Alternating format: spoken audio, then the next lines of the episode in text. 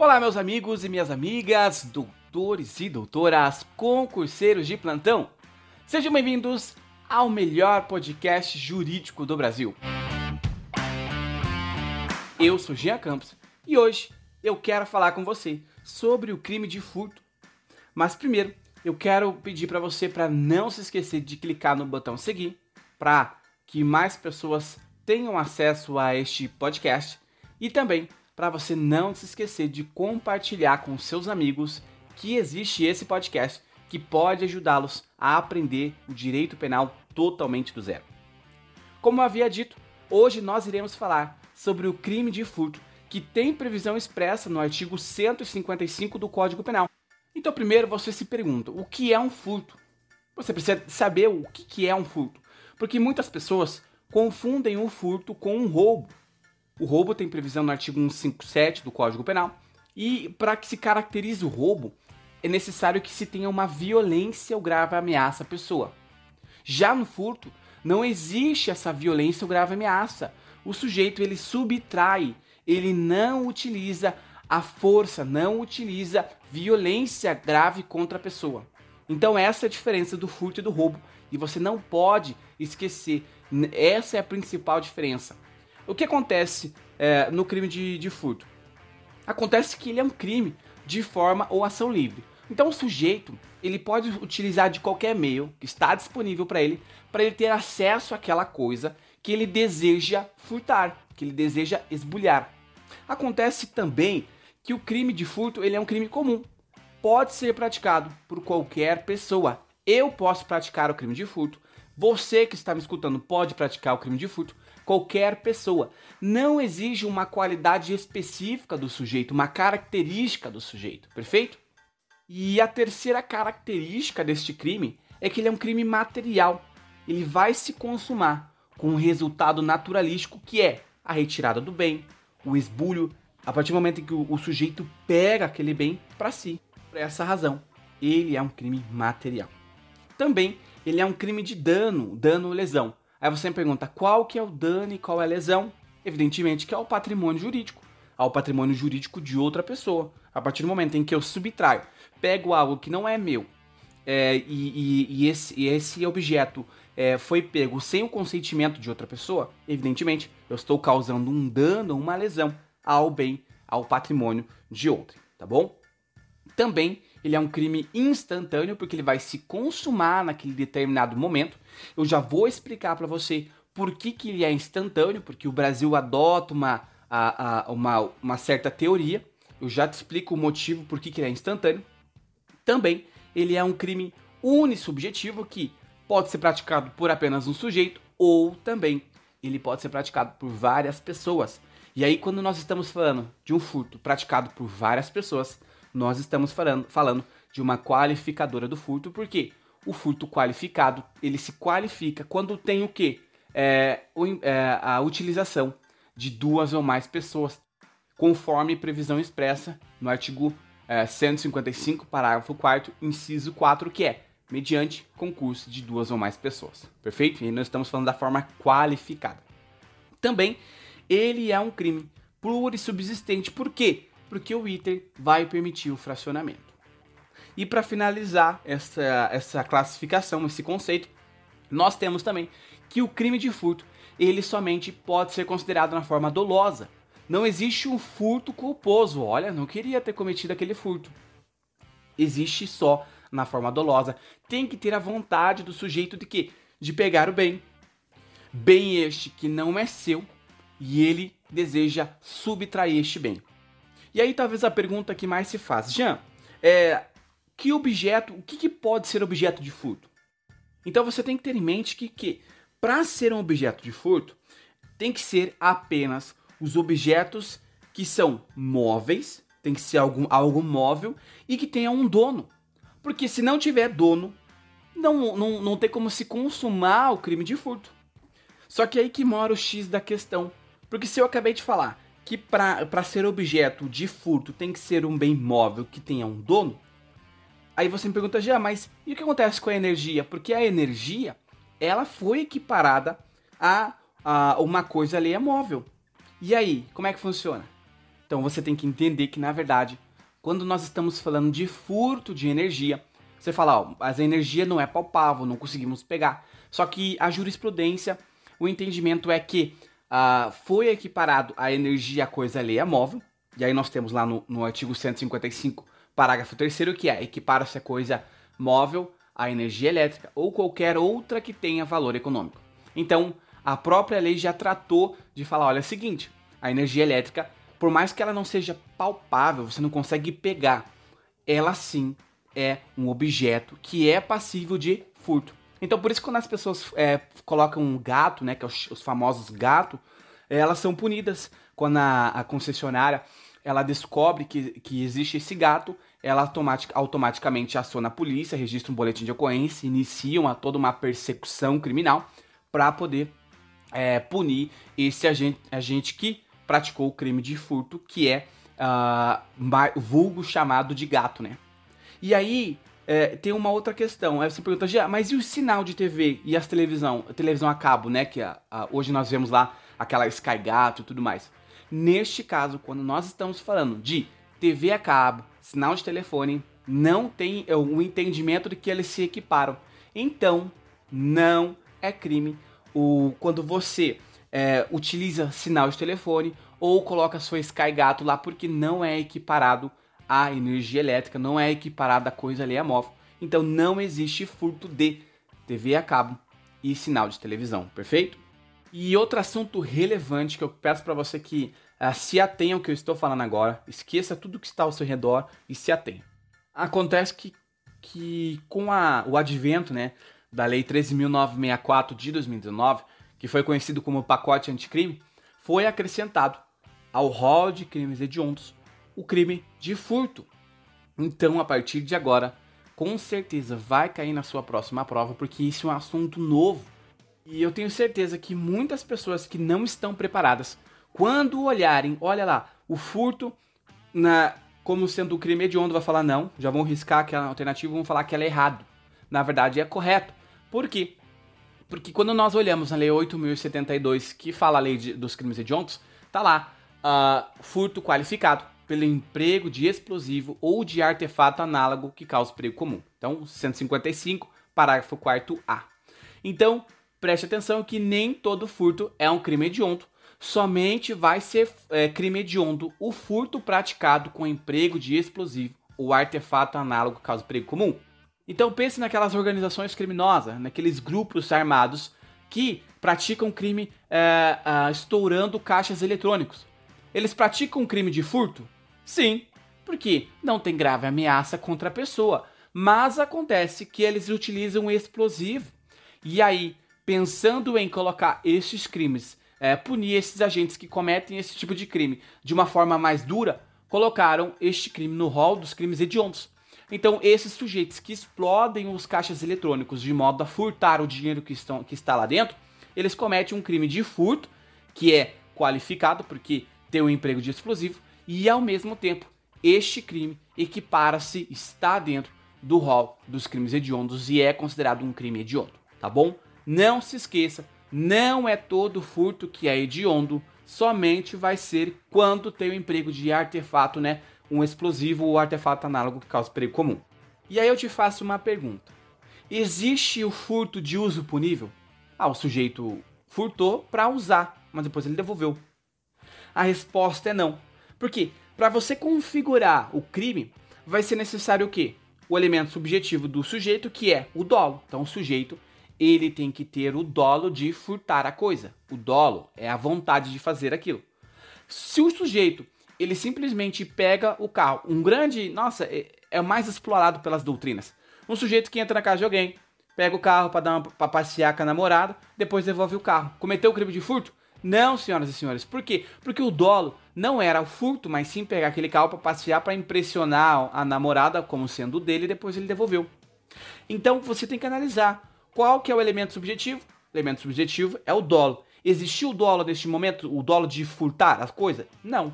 Então é necessário que o sujeito tenha o quê? Um especial fim de agir. Então é o qual que é o fim de agir para ele? É subtrair a coisa para si ou para outrem. Perfeito?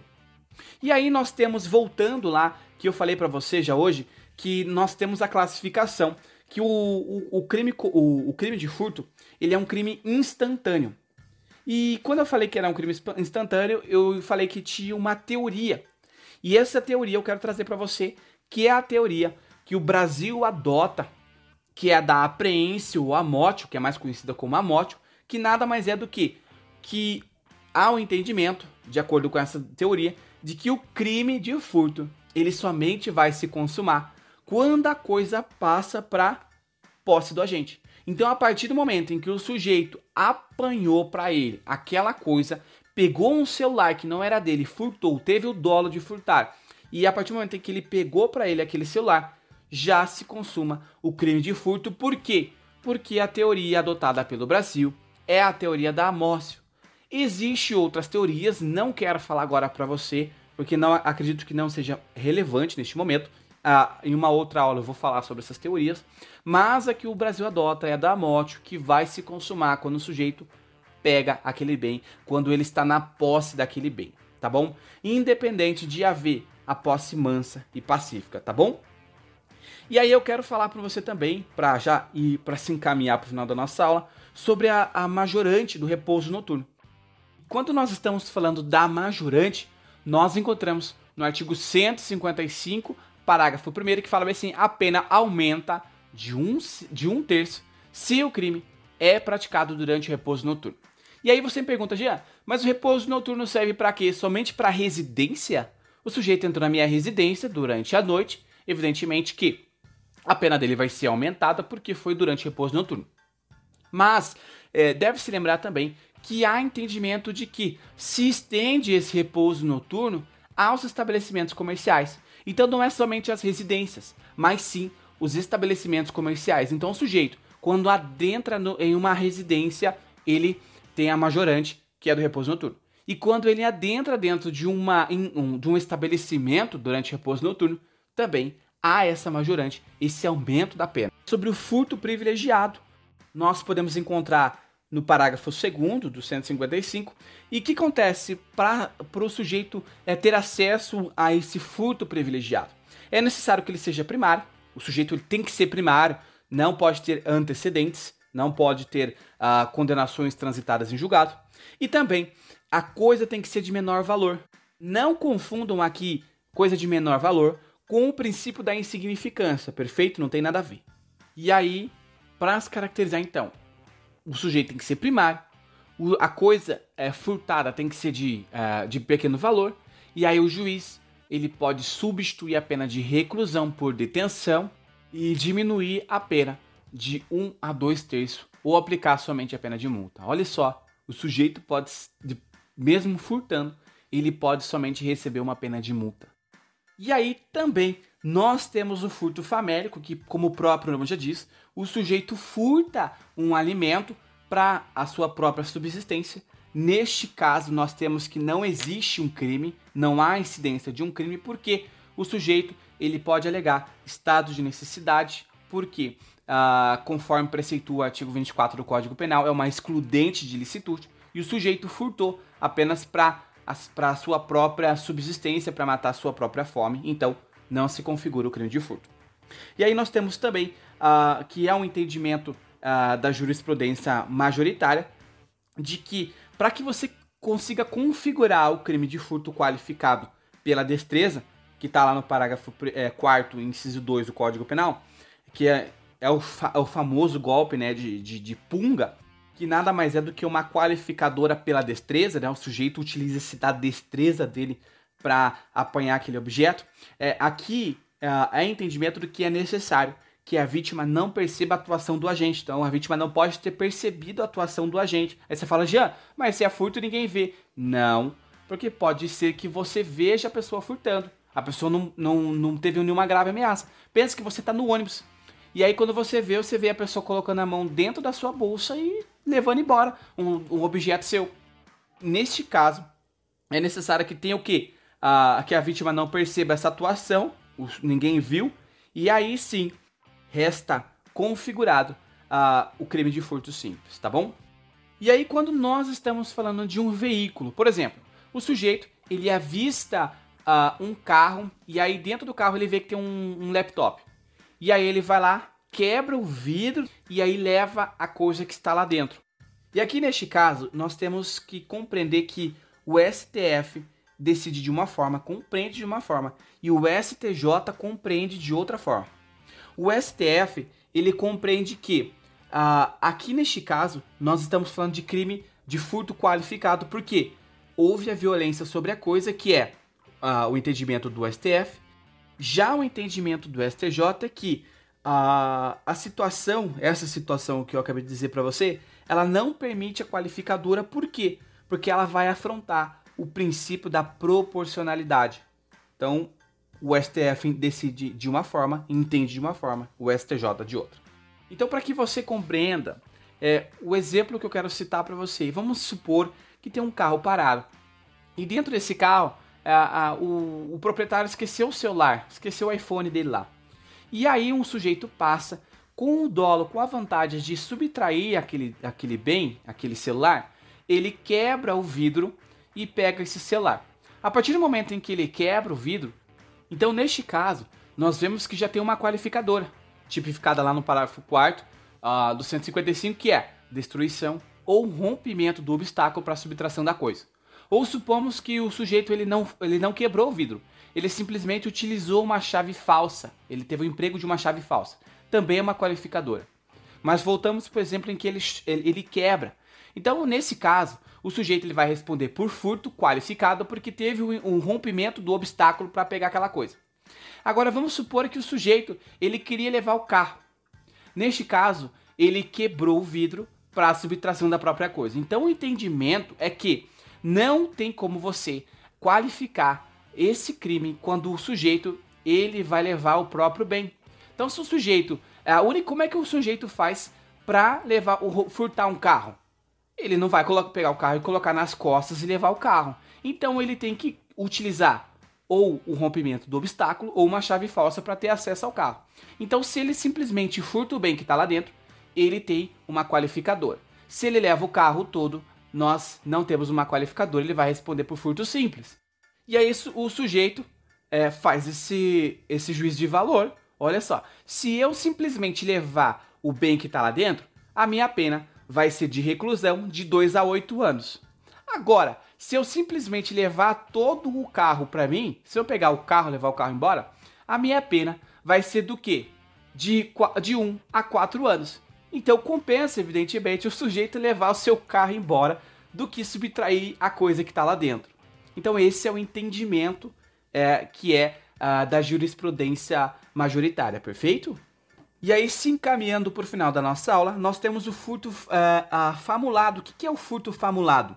É aquele que é praticado pelo empregado. Ele se aproveita da situação de que ele é empregado, do, relação de empregado e empregador.